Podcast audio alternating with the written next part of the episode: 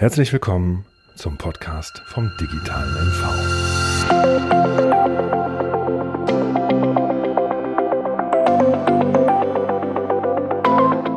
Liebe Hörerinnen und liebe Hörer, vielen Dank, dass Sie sich auch heute wieder die Zeit für den Podcast des digitalen MVs nehmen.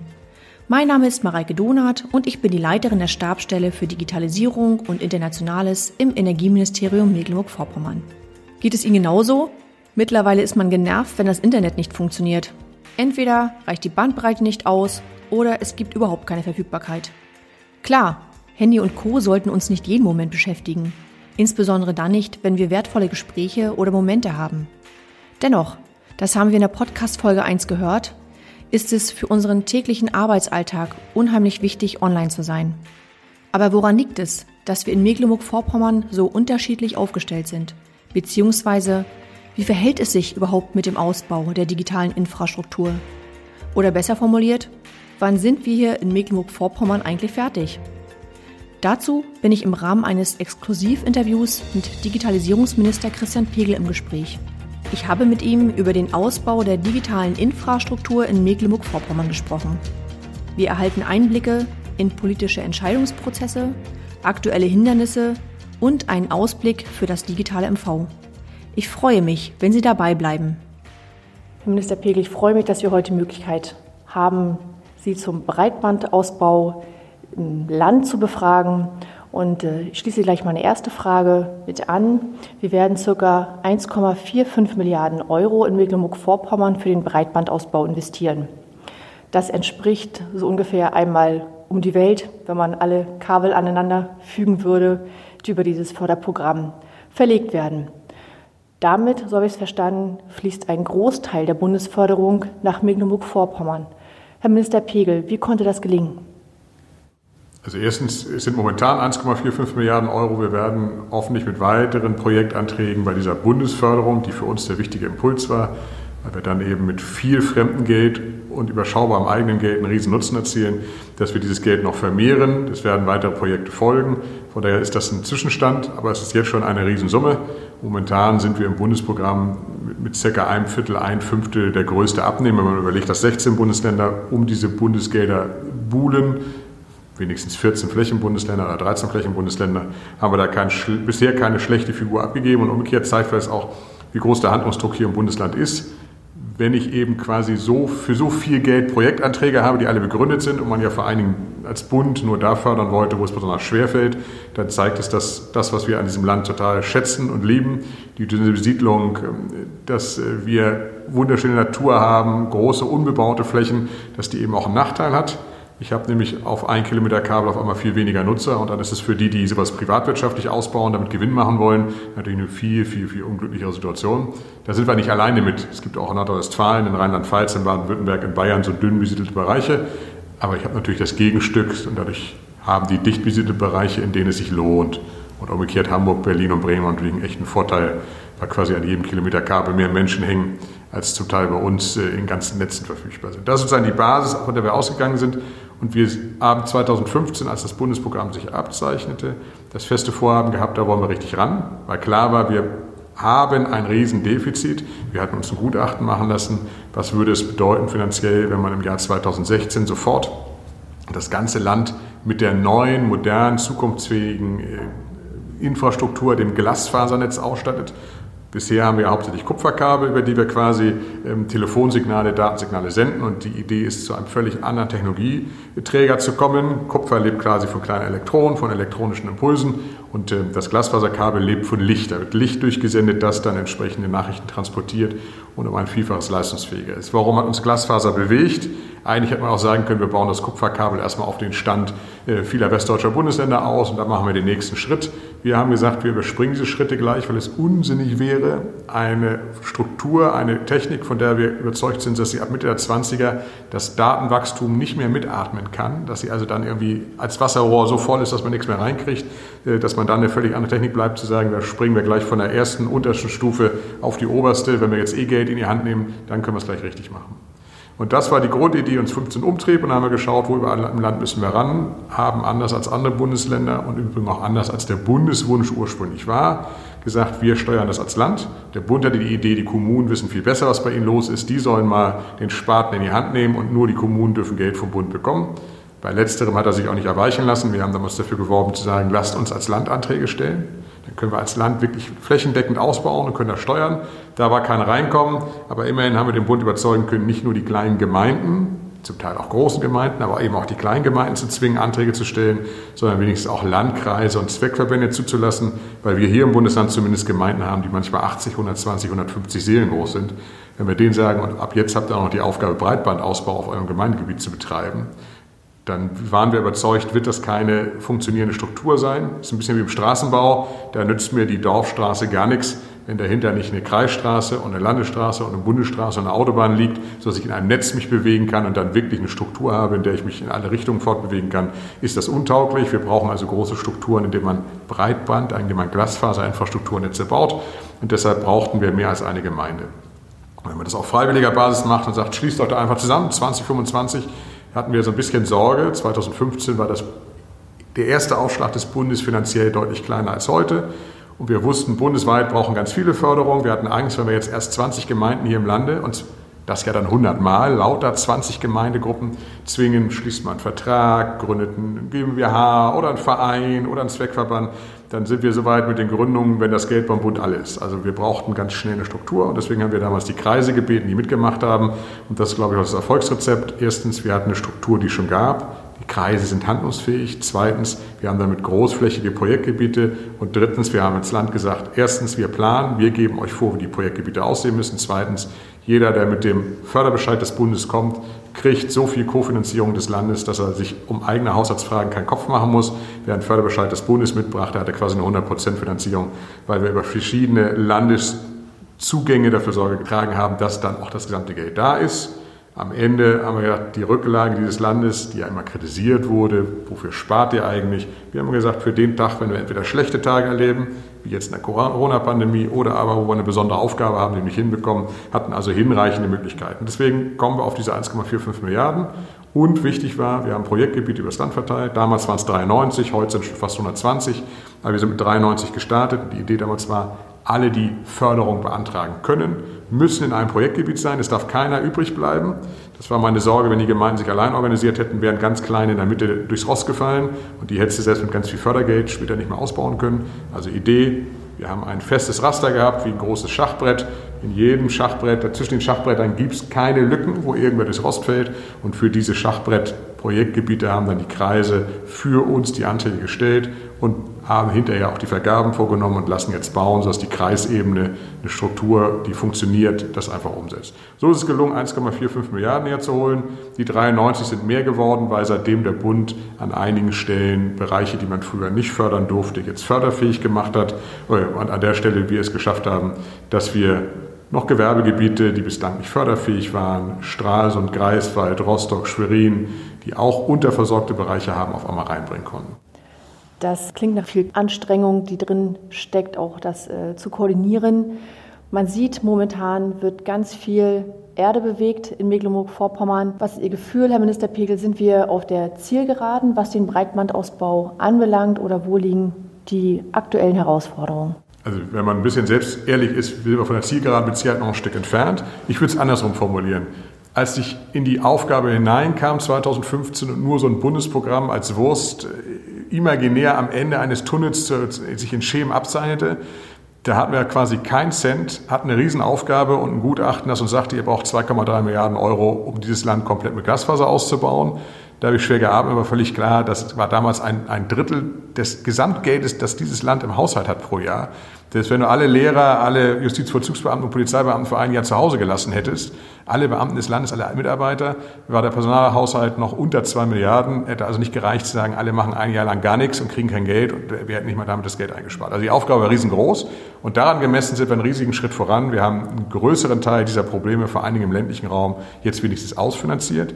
Die sind weitgehend beauftragt. Jetzt geht es aber darum, erstens die letzten wenigen, die noch beauftragt werden müssen. Da gibt es verschiedene Geschwindigkeiten im Land. 93 Projektgebiete, 93 Ausschreibungen. Dann hast du doch bei der einen oder anderen jemanden, der rumqueruliert oder ein Konkurrent, wir reden ganz oft über Projektvolumen von 20, 30, 35 Millionen Euro, da streiten Konkurrenten auch mal drum, warum man es nicht kriegt und der andere bekommt es. Also wir haben verschiedene Stellen, wo da mal die Geschwindigkeit ein bisschen langsamer ist. Aber bei den 93 Ursprungsprojekten, die 2016 beschieden waren, 2016, 17, äh, wo die Fördermittel klar waren, wo die Ausschreibungen laufen mussten, sind wir jetzt bei 86, 87, in der Größenordnung bereits dabei, dass die Verträge unterschrieben sind und weitgehend bereits der Bau begonnen wurde. Aber dann ist die, das Bild von vorhin total gut. Die Kabelmenge, die man in den Boden bringen muss, ist quasi einmal um den Äquator und wenn man überlegt, dass nach den 93er weitere Projekte gekommen ist, geht dieser Weg weiter. Das wirkt erstmal nicht nach viel zu sagen, bis zu meiner Hauswand werde davon noch einen Glasfaserkehr belegen müssen. Aber ich muss eben nicht nur lauter Hauswände erreichen und auch die Summe von Tausenden von Hauswänden ist schon richtig Kilometer, sondern ich muss auch zwischen den Orten ähm, langlaufende Leitung bauen. Und das zeigt ein bisschen die Dimension. Und jede dieser Leitungen muss im Boden. Wir reden also über etwas ganz Körperliches. Ich muss Erdaushub betreiben, man muss entlang von Straßen fahren, man muss Verkehr beeinträchtigen, muss aufpassen, dass man den Tourismus nicht im Sommer benachteiligt, also darf die Baustelle auch nicht immer überall sein. Wir sind also nicht auf der Zielgeraden, aber wir sind das erste Mal auf einer, auf, auf einer Strecke, wo wir ernsthaft relativ weit vorne mitfahren, denn gemessen an anderen Bundesländern, die äh, viel, viel, viel weniger Fördermittel bei sich haben, die sich also immer noch viel stärker auf die marktgetriebenen Ausbauprozesse verlassen müssen und die sind dann sehr zufällig und von Gewinnstreben und eben nicht von einer Infrastrukturgedanken äh, geprägt. Wenn man das zur Grundlage macht, sind wir zumindest in einem Fahrzeug, was ziemlich weit vorne bei einem strukturierten, infrastrukturbezogenen Ausbau fährt. Aber der Prozess wird uns noch die nächsten zwei, drei, vier Jahre intensiv in Anspruch nehmen und damit unterschiedlichen Zeithorizonten. Nordwestmecklenburg zum Beispiel, da hat der Landkreis relativ früh den Bau für den ganzen Landkreis beginnen können. Die haben Unternehmen, was bereit war, ein sehr ambitioniertes Ziel einzugehen. Die WEMAG-Tochter, die WEMAG-Com, kommunal gesteuertes Unternehmen, macht es dann sicher mal leichter, wirklich auch mit den Kommunen, die da Anteilseigner sind und die ihrer eigenen Gesellschaft sagen, jetzt gebt aber auch Gas, das ist für uns zentral. Ähm, die werden, das halte ich zumindest für realistisch, irgendwann 22 mit dem, was gefördert ist, fertig sein. Ursprüngliches Ziel war Ende diesen Jahres. Das ist wegen Corona, aber auch wegen anderer Projektprobleme, die ich gleich gerne noch an die Hand gebe, schwerer geworden. Klingt erstmal nach einer Ausrede, Corona haben alle. Nee, in der Corona-Zeit, Glasfaserkabel kam zum Beispiel teilweise aus Dänemark, ja, die dich erinnert, im ersten Halbjahr war die deutsch-dänische Grenze zu. Dann hast du auch immer Schwierigkeiten, überhaupt das Material herzubringen. Zweitens, da arbeiten durchaus Unternehmen aus anderen Nationalstaaten mit. Auf einmal kamen die nicht mehr rein, beziehungsweise nicht mehr raus, konnten nicht mehr weiterbauen. Drittens, äh, gerade in Nordwestmecklenburg wäre das erste Halbjahr bei ganz vielen Haushalten das gewesen, wo du die langlaufenden Autobahnen gebaut hattest und jetzt Haushalt für Haushalt immer in die Haushalte musstest. Und da hast du eine Menge Haushalte gegeben, gesagt haben, liebe Leute, ich habe da was von Infektionsrisiko gehört. Hier kommt nicht jeder bei mir jetzt rein. Kommt mal im halben Jahr wieder, wenn das Infektionsrisiko geringer ist. Auf einmal hatte ich eine Schwierigkeit, dass die Unternehmen eben nur noch jeden 10., 15. Haushalt überhaupt mit einer geöffneten Tür vorfanden. Verzögerte. Dann hat die WEMA-Com gesagt, okay, wir blasen das insgesamt im ersten Halbjahr ab. Wir haben verstanden, wir kommen momentan nicht in die Haushalte rein. Sagten der Firma, komm doch im zweiten Halbjahr wieder. Das ist nämlich alles mit Fremdfirmen, die sowas dann ja als Auftragnehmer machen. Und der lächelte freundlich und sagte, nee, im zweiten Halbjahr habe ich schon an anderer Stelle jemandem versprochen, dass ich komme, denn ich plane meine Aufträge langfristig. Wir können nicht mal eben das erste gegen das zweite Halbjahr austauschen. Da ist schon ein anderer bei mir in den Auftragsbüchern. Also da merkt man, dann kommt echter Zeitverzug rein. Zweitens, der Bund hat zu Beginn sehr strenge Regeln gehabt. Das geht im Übrigen landesweit, bundesweit und im ganzen Land. Weil wir früh mit Anträgen dabei waren, haben wir die frühen strengen Regeln auch voll zu spüren bekommen. Und äh, zwei maßgebliche Regeln waren immer, waren immer entscheidend. Die erste war, jeder Haushalt, der schon 30 Megabit pro Sekunde hatte, durfte nicht gefördert werden. Das ist nach heutigen Maßstäben immer noch so, dass man damit gut im Netz äh, sich bewegen kann. Man kann sogar Fernseh gucken, aber wenn da mehrere Fernseh gucken im Hause, über, übers Internet wird schon schwer. Die 30 Megabit waren aber gesetzt, da kam man nicht raus. Diese Schwelle ist seit Jahren von uns angegangen worden. Der Bund wird sie jetzt vermutlich kippen. Er wird demnächst also das Förderprogramm öffnen und sagen, wer die 30 Megabit hat, darf trotzdem jetzt auch geförderten Breitbandausbau bekommen. Bisher waren die alle raus. Erste Schwelle, Zweite Schwelle lautete, ihr müsst in den Markt reinfragen, ob in diesem Bereich, wo man mit Fördermitteln ausbauen wollte, ob es da irgendwen gibt, der sagt, an den und den, den Hausanschriften hatte ich im Übrigen in den nächsten drei Jahren schon vor, ohne staatliche Subventionen zu investieren. äh, und dann stand im Raume, dann sind die raus. Und wenn man jetzt unsere Karten gegen das Licht halten würde, würde man lauter Nadelstiche da drin sehen, weil nämlich an ganz vielen Stellen viele tausend Meldungen kamen zu sagen, hier die halbe Straßenseite und die sieben Häuser und den Ortskern, den wollten wir aber schon ohne Staatsknete ausbauen. Dann durften wir dafür keine Fördermittel beantragen. Und das führte dazu, dass wir drei Jahre lang äh, geplant und gemacht und getan haben, unter Ausschluss dieser Bereiche, die für uns gesperrt waren.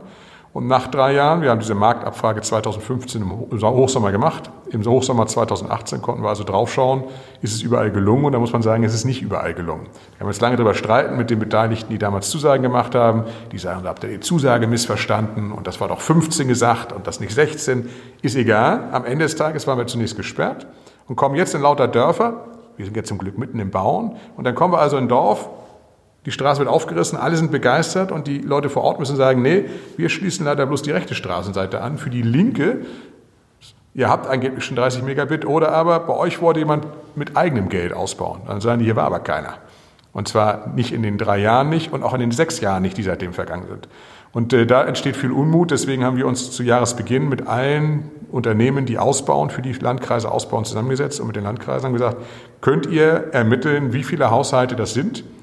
Damit wir im Zweifel mit dem Bund verhandeln können, ob wir nicht nachträglich beantragen können, dass in den schon vorhandenen Projektgebieten man sagt, da sind vielleicht 10.000 Haushalte drin, 3.000 durften bisher aus dem eben genannten Grund nicht, die 3.000 können wir nachträglich dazu tun, wir kriegen mehr Fördermittel vom Bund, wir als Land geben mehr Geld im Pott und dann geht's los und man baut gleich richtig aus. Das war zunächst eine längere Diskussion mit dem Bund, der sich schwer tat, das aber zwischenzeitlich dankenswerterweise akzeptiert hat, mitmacht. Und dann mussten aber die Firmen ermitteln, das haben sie getan, um ein Gefühl zu geben. Wir hatten bisher 200.000 sogenannte Adresspunkte, Pi mal Daumen, in diesen 93 Projektgebieten drin, die schon geplant, gebaut äh, werden, die weitgehend schon vergeben sind. Es kommen nochmal circa 45.000 Haushalte dazu. Also man macht quasi ein Viertel mehr als bisher gedacht. Nur durch die vielen Adresspunkte, wo man sagt, oh, die sind irgendwie vergessen worden, von denen hat jemand anders behauptet, er baut es, oder da hat jemand behauptet, da sind auch schon 30 Megabit. Bei genauerem Nachmessen hat sich das aber als falsch herausgestellt.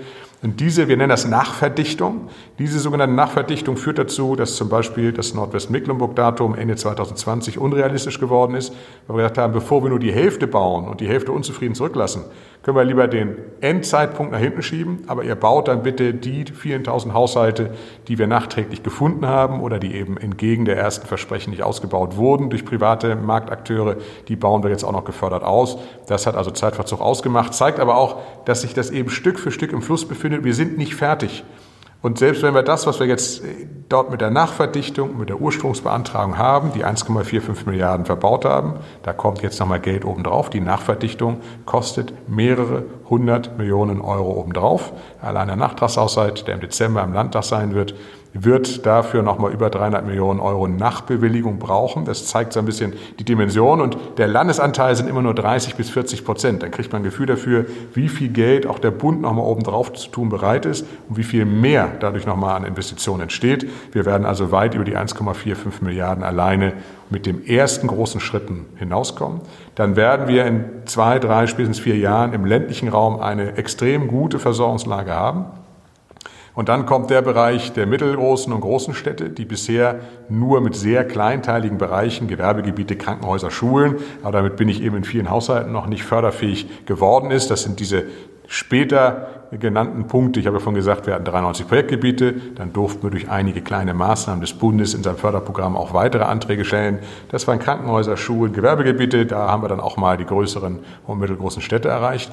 Aber viele dieser Haushalte haben theoretisch zumindest heute schon 30 Megabit, fallen also bei dieser harten zweiten Schwelle raus. Und nochmal angehängt, der Bund will die aufheben, deutlich anheben. Ich würde sie gern komplett beseitigen. Ich glaube, konsequent wäre, und so ist ja das Bundesziel, Glasfaser an jeder Hauswand. Da muss ich auch sagen, überall, wo keine Glasfaser ist, darf ich ran. Soweit mögen Bund und EU-Kommission sich momentan nicht aufeinander zubewegen, dass das so möglich sein soll. Aber wenn da wenigstens 100 Megabit stünde, würden wir nochmal wieder viele 10.000 Haushalte mehr beantragen können. Auf diese Beantragung haben wir die Kreise hingewiesen, bereiten uns, wenn die Kreise das wollen, gemeinsam darauf vor. Aber auch das wird nochmal in den nächsten ein, zwei Jahren riesige zusätzliche Antragsmöglichkeiten eröffnen. Wenn der Bund das Programm entsprechend geweitert hat, dann kommen wir in den mittelgroßen und großen Städten an und dann werden am Ende diese 1,45 Milliarden Euro durchaus ganz schnell auf die zwei Milliarden Euro Gesamtvolumen locker zulaufen. Und wie gesagt, der Landeshaushalt wird nochmal mehrere hundert Millionen Euro im Nachtragshaushalt, so hoffe ich zumindest, wenn der Landtag das so beschließen mag, äh, bereitstellen. Aber nochmal, das sind nur 30, 40 Prozent. Das zeigt, welche großen Volumen dahinter stehen, die noch zusätzlich oben drauf kommen. Also Zielgerade noch lange nicht, aber auf einem Weg, der viel, viel, viel besser ist, als ich in 2015 zu hoffen gewagt habe. Und jetzt geht es leider darum, dass man alle um ein bisschen Geduld bitten muss. Das ist jetzt schlichte, harte körperliche Arbeit und die kostet Zeit. Einmal um Äquator buddeln muss man erstmal zeitlich hinbekommen.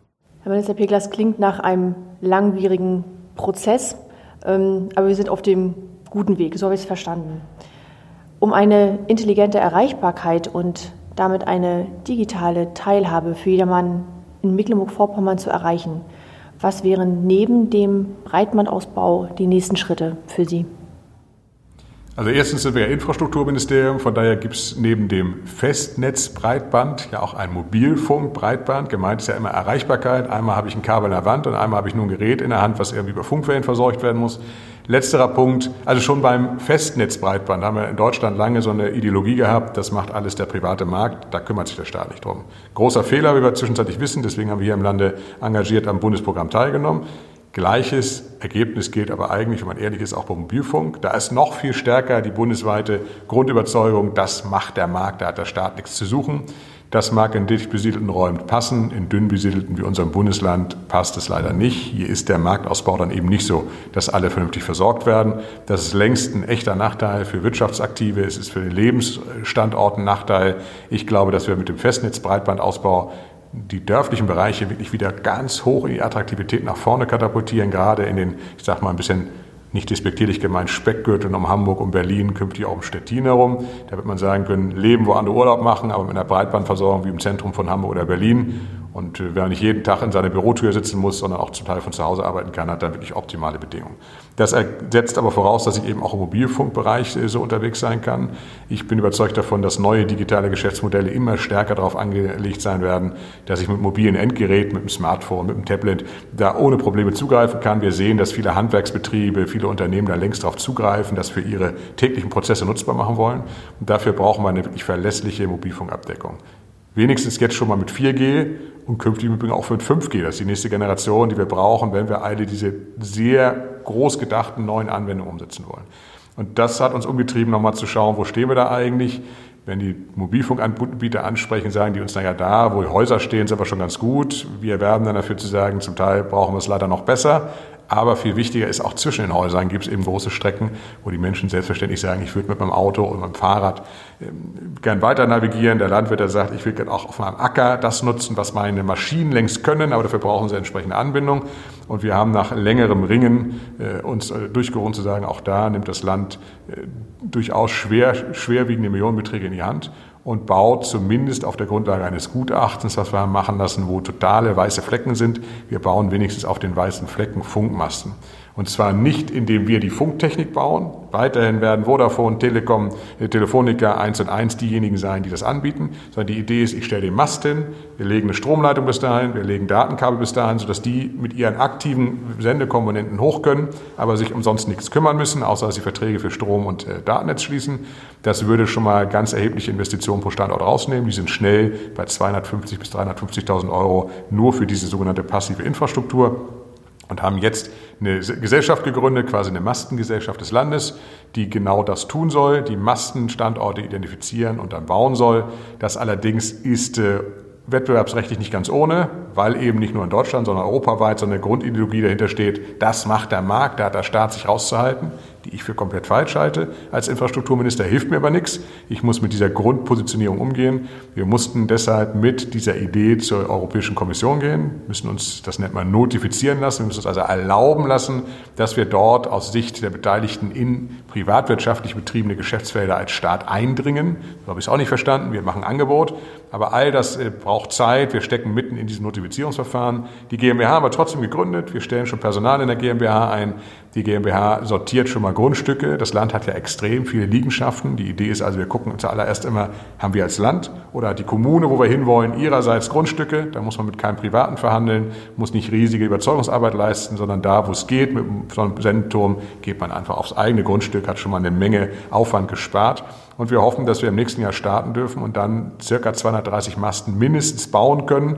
Und da muss man gucken, ob wir damit schon mal eine vernünftige Flächendeckung hinkriegen. Also die Idee ist, als Infrastrukturland steht der Staat ein für Breitband im Festnetz, aber nach Möglichkeit auch Mobilfunk, zumindest für das, was man als passive Infrastruktur braucht. Und hinterher der Wettbewerb, den immer alle wollen, der auch okay ist, der findet dann nicht darüber statt, wer hat das Kabel oder wer hat den Turm, sondern wer macht auf den Türmen und in den Kabeln, die vorhanden sind, die besten Angebote und dann äh, vielleicht auch die Dinge, die den Kunden am, am innovativsten scheinen. Also es wird sozusagen um das Produkt, um die Dienstleistung gerungen und nicht mehr über die eigentliche Infrastruktur äh, der Nachteil ausgeräumt. Ich will ganz deutlich sagen, auch da gilt, wenn uns einer sagt, da wollte ich aber schon einen Turm bauen mit meinem privaten Geld, werden wir uns nicht vordrängen. Dann lassen wir den den Vortritt, aber es gibt eine Menge Punkte hier im Lande, wo die Menschen wissen, da hat in den letzten 30 Jahren keiner einen Funkturm gebaut und es sieht auch weiter nicht so aus und da wollen wir jetzt dann rein, wir brauchen die Infrastruktur. Und nur dann können wir die daran anknüpfenden, ja auch seit mehreren Jahren von uns hier im Hause mit vielen Beteiligten engagiert betriebenen Ideen umsetzen. Das sind nämlich Digitalisierung in der Wirtschaft, in der Gesellschaft, in der Verwaltung umsetzt. Ich also nach optimalen Hoffnungen in zwei, drei Jahren nahezu jede staatliche Leistung, jeden Antrag, den ich bei Kommunen, bei Behörden stellen will, zu Hause entspannt auf dem Tablet, auf dem Computer machen kann, weil die Behörden umgestellt haben, dass ich eben nicht mehr ins Amt kommen muss, sondern ich kann da weiterhin kommen, aber ich muss nicht mehr, sondern ich kann die Anträge von zu Hause stellen. Wir als Land schaffen die, die großen Strukturen jetzt, damit man auf einmal, man muss sich oft ausweisen bei gewissen Dingen, wenn ich einen Waffenschein will, wenn ich einen neuen Perso will, damit ich da gleichwertige digitale Identifizierungssysteme entwickle, die wirklich dann auch nachweisen, die oder derjenige, die oder der dann Antrag stellt, ist das auch und will das auch, damit ich hinterher nicht einen Waffenschein habe, den ich nicht brauche oder meine Wohnung abgemeldet wurde, obwohl ich da weiterhin wohne, weil mir irgendwann einen Streik spielen will. Das schaffen wir jetzt und hoffen, dass wir damit dann aber, wenn die Infrastruktur da ist, eben auch wirklich im ländlichen Raum eine Chance schaffen zu sagen, ich spare mir diesen Weg dreiviertel Stunde hin und zurück und wir hoffen so etwas Ähnliches im Gesundheitsbereich. Ich spare nicht den Arzt, aber vielleicht kann ich manche Vitaldaten dem Arzt zuspielen über digitale Möglichkeiten. Blutdruck messen kann ich auch zu Hause, andere Dinge auch. Und der Arzt kann mit seinen qualifizierten Fachkräften in der Praxis beurteilen, muss der wirklich jede Woche kommen zur vorsorgenden kurzen Checkkontrolle oder kann ich sagen, pass auf, wir geben dir ein Signal, wenn wir bei den Daten, die wir uns gesendet werden, sehen, da ist eine Abweichung, die klingt nicht gesund, aber dann kommt er eben auch nicht erst in sechs Tagen, weil erst dann ist die Woche vorbei, sondern dann kriegt er sofort einen Anruf und kommt heute oder morgen. Wir können also auch viel individueller, viel angepasster mit der knappen Ressource ärztliche Leistung umgehen, aber auch mit der knappen Ressource Zeit derjenigen, die behandelt werden. Und im Bereich der digitalen Wirtschaft lässt sich das in vielfältigen Feldern fortsetzen.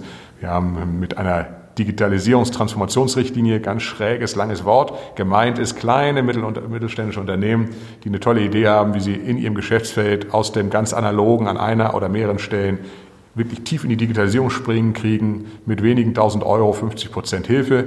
Da haben wir jetzt, äh, ich glaube, die 100 Bescheidgrenze schon überschritten. Und wenn wir sehen, wie viele kleine Handwerksbetriebe, und jetzt nicht despektierlich gemeint, sondern wirklich nur zwei, drei, vier Leute auf einmal mit einer wirklich genialen Idee da reinspringen, wie äh, in den Bereichen, wo vielleicht alle sagen, Handwerk, da hat doch nichts Digitalisierung zu tun. Doch, Natürlich kommen die weiter bei der Heizungsanlage um die Rohrpumpenzange nicht umhin.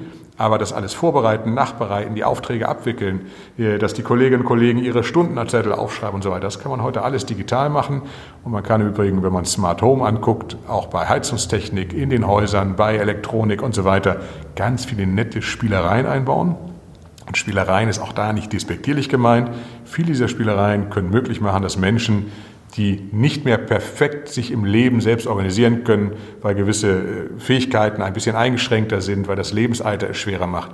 Auf einmal kann ich technisch auf die aufpassen, selbst wenn sie alleine wohnen, gibt es Systeme, die Acht geben, ist jemand vielleicht gerade umgekippt, braucht er jetzt Hilfe, ähm, denkt jemand auch wirklich zuverlässig daran, einen Herd abzustellen, die Tür abzuschließen, das Fenster zu schließen. Für all das gibt es relativ überschaubares Geld, digitale Hilfssysteme. Und wenn man sich all das anguckt, können wir auf einmal Menschen viel länger selbstbestimmtes Wohnen und Leben ermöglichen. Wir können Leben im ländlichen Raum, viel mehr Erleichterung verschaffen. Von daher glaube ich, in der Digitalisierung stecken Riesenchancen. Die wollen wir Stück für Stück ergreifen. Die haben wir zum Teil jetzt schon begonnen umzusetzen. Aber dafür brauchen wir die Infrastruktur. Von daher gehörte zum früheren nur Infrastrukturministerium zum Glück nach 2016 die auch Digitalisierung dazu, weil unsere Diskussion dann war, wie nutzen wir es jetzt eigentlich? Herr Minister Pegel, vielen herzlichen Dank. Zum Abschluss noch die Frage, Ihre Vision für das digitale MV. Meine Vision fürs digitale MV ist, dass erstens in fünf Jahren dieses Stichwort quasi jede Schülerin, jeder Schüler kennt und damit einfach nette Dinge, die ihn so im Vorbeigehen berühren, verbindet. Erstens, zweitens, in dem digitalen MV steckt ganz viel Gründungsgeist drin, die Idee, dass wir mit digitalen Innovationszentren in den großen und größeren Städten die Hochschulstandorte sind, aber auch tief im ländlichen Raum auf einmal Zusammenarbeitsorte schaffen, auf einmal Gründungsorte, die wir bisher nicht hatten. Wir also an den Hochschulstandorten vor allen Dingen junge Menschen mit tollen Ideen abholen, die bisher nach Berlin oder München glaubten gehen zu müssen, die nach Hamburg abgewandert sind. Wir denen zeigen, du kannst in diesem Land zum Leben und Arbeiten mit toller Natur, mit toller Umgebung, mit der Ostsee vor der Haustür, deine Idee trotzdem unter gleichwertigen Bedingungen wie in den großen Städten umsetzen. Wir schaffen dir hier die entsprechenden Voraussetzungen und dass wir darüber ganz viele kleine Gründungen haben, die nicht immer gleich die 10.000 Arbeitsplätze bringen, aber die, die wenige Dutzend, die dadurch entstehen und das dann vielleicht mehrere hundert Mal, sind mindestens genauso viel wert, schaffen aber dann ganz viele Magnetwirkungen für junge Menschen im Lande zu bleiben und für außerhalb des Landes zu kommen, mit Familien, die auf einmal sagen, ich kann hier im ländlichen Raum leben, bin trotzdem hochzentral angebunden, aber ich genieße sozusagen perfekte Anbindung mit perfekter Natur. Von daher ist mein, meine Vision vom digitalen MV ganz viele kleine, neue, tolle Ideen und Unternehmen, ganz viele junge Familien, die sich davon anziehen lassen und eine völlig neue Art, auch arbeiten zu können. Es gibt eine Menge Berufe, wo das haben wir im Lockdown gemerkt während der Corona-Pandemie, wo ich eben nicht jeden Tag eine Bürotür auf und zuschließen müsste, wenn wir es nicht schon immer so getan hätten, sondern auf einmal zwei Tage da bin, aber drei Tage zu Hause arbeite. Dann brauche ich eine Infrastruktur, in der das geht. Ich brauche Wohnungen, in denen das Spaß macht. Die können wir im ländlichen Raum anbieten. Aber ich kriege auf einmal Richtung Berlin, Richtung Stettin, Richtung Hamburg, aber auch in Richtung unserer großen Städte hier im Lande eine neue Perspektive für den ländlichen Raum. Von daher glaube ich auch, dass der Lebensraum Mecklenburg-Vorpommern, der ländliche Lebensraum Mecklenburg-Vorpommern mit dem digitalen MV einen Riesensprung nach vorne macht und auf einmal hochbegehrt sein wird. Und darauf setze ich.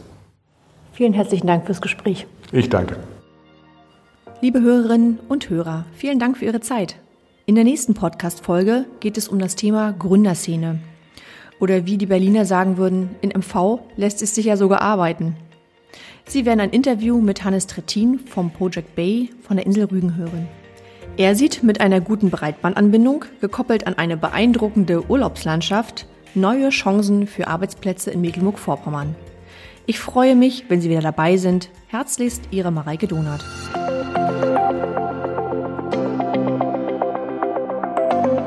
Mehr Informationen zur Digitalisierung in Mecklenburg-Vorpommern erhalten Sie unter www.digitalesmv.de. Wir würden uns darüber freuen, wenn Sie diesen Podcast abonnieren und uns in den sozialen Netzwerken folgen. Vielen Dank fürs Zuhören.